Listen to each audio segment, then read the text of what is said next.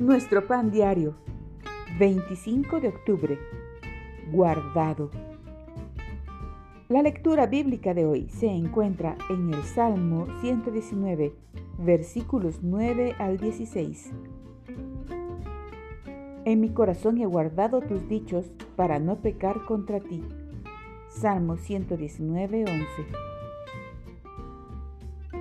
A mi abuelo Abraham lo conocían por los hermosos objetos de madera que tallaba y también por poder citar muchos versículos de las escrituras. Él y su amigo Elí solían decirse mutuamente textos de la Biblia.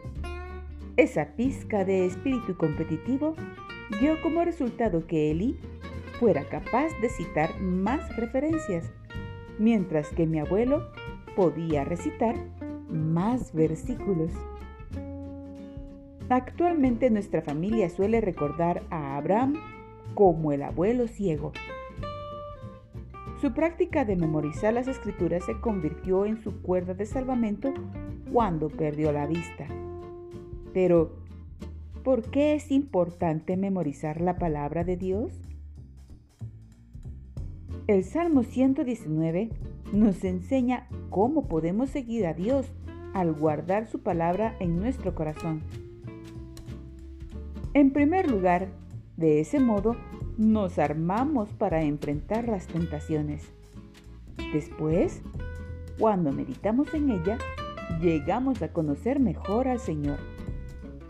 Por último, cuando sus palabras se nos graban en la mente, estamos mejor capacitados para escuchar su voz cuando nos enseña y nos guía.